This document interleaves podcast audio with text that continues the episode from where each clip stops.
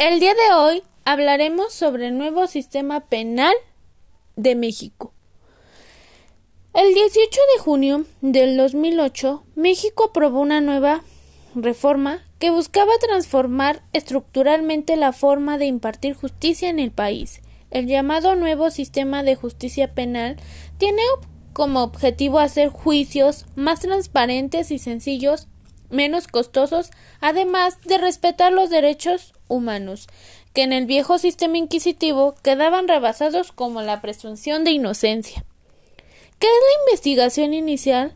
Comienza como la presentación de la denuncia, querella u otro requisito equivalente y concluye cuando el imputado queda a disposición del juez de control para que se formule la imputación. ¿Qué es la detención en fragancia? El artículo 147 del Código Nacional de Procedimientos Penales estipula que cualquier persona puede detener a otra en la comisión de un delito fragante, debiendo entregar inmediatamente al detenido a la autoridad más próxima para llevar a cabo de la manera más pronta posible al Ministerio Público. La inspección realizada por los cuerpos de seguridad al imputado deberá conducirse conforme a los lineamientos establecidos para tal efecto.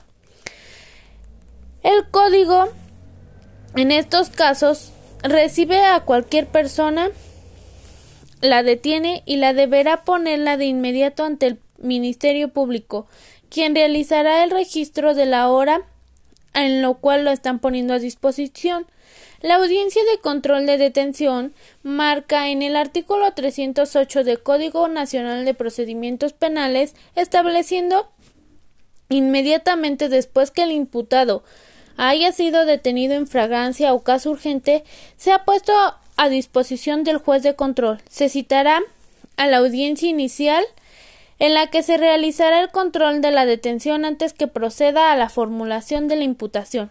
Es decir, labor del juzgado que controle la detención de un indicado será verificar que ésta y otros íntimamente relacionados hayan sido conforme a las exigencias constitucionales pues de lo contrario, dependiendo al grado que haya acontecido la violación del derecho fundamental, se determinará la exclusión de los elementos probatorios o se calificará la ilegal detención.